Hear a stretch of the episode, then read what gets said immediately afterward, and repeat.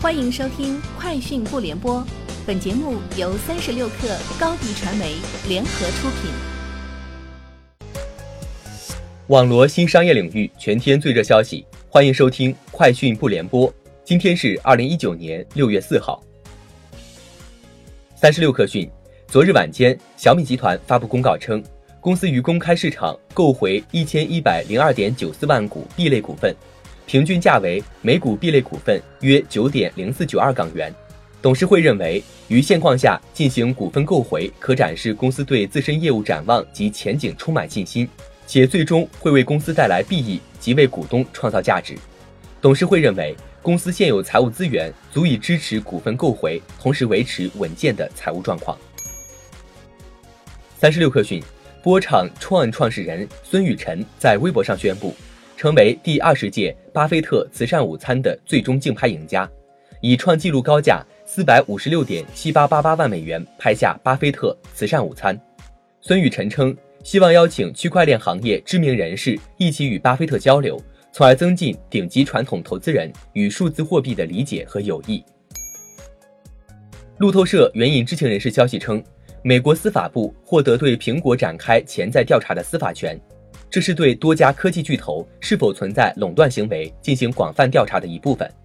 消息人士称，美国司法部反垄断局和联邦贸易委员会最近几周举行会议，同意赋予司法部对苹果和谷歌可能存在的垄断行为进行调查的权利，但并未透露美国政府对苹果的潜在担忧是什么。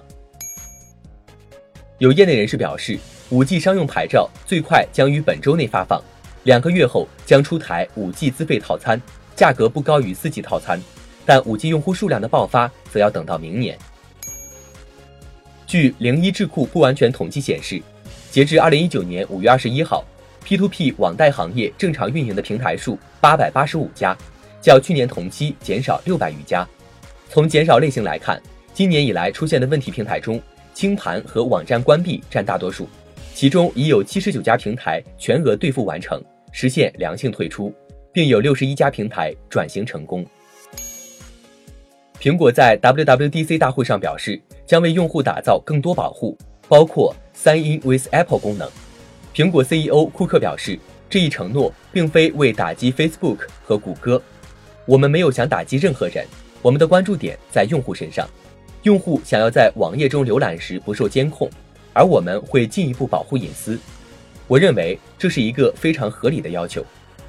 库克认为，用户越来越认识到隐私和安全的重要性。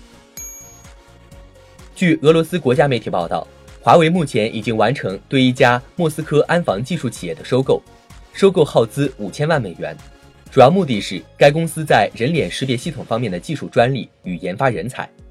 有消息称，技术专利是华为此次收购最大的目标。据外媒报道。Facebook 举行的股东大会上，一项旨在通过任命一名独立董事来削弱扎克伯格控制权的动议，赢得了百分之六十八的普通股东投票。此外，三分之一外部股东投票反对扎克伯格再次当选董事会成员，近百分之七十的人支持引入独立董事会主席的提议。对此，Facebook 没有回应置评请求。哈罗出行与巴斯夫集团、中国移动、东磁集团、新旺达集团和比克集团在研发、生产、运维等层面达成战略合作，各方将共同推进产品零部件的标准化，升级各渠道管理流程，共同深入研发，创造新的智能化产品等。以上就是今天节目的全部内容，明天见。欢迎加入三十六氪官方社群，添加微信。Hello 三十六课，H E L L O 三六 K 二，获取独家商业资讯，听大咖讲风口，聊创业，和上万课友一起交流学习。高迪传媒，我们制造影响力。商务合作，请关注新浪微博高迪传媒。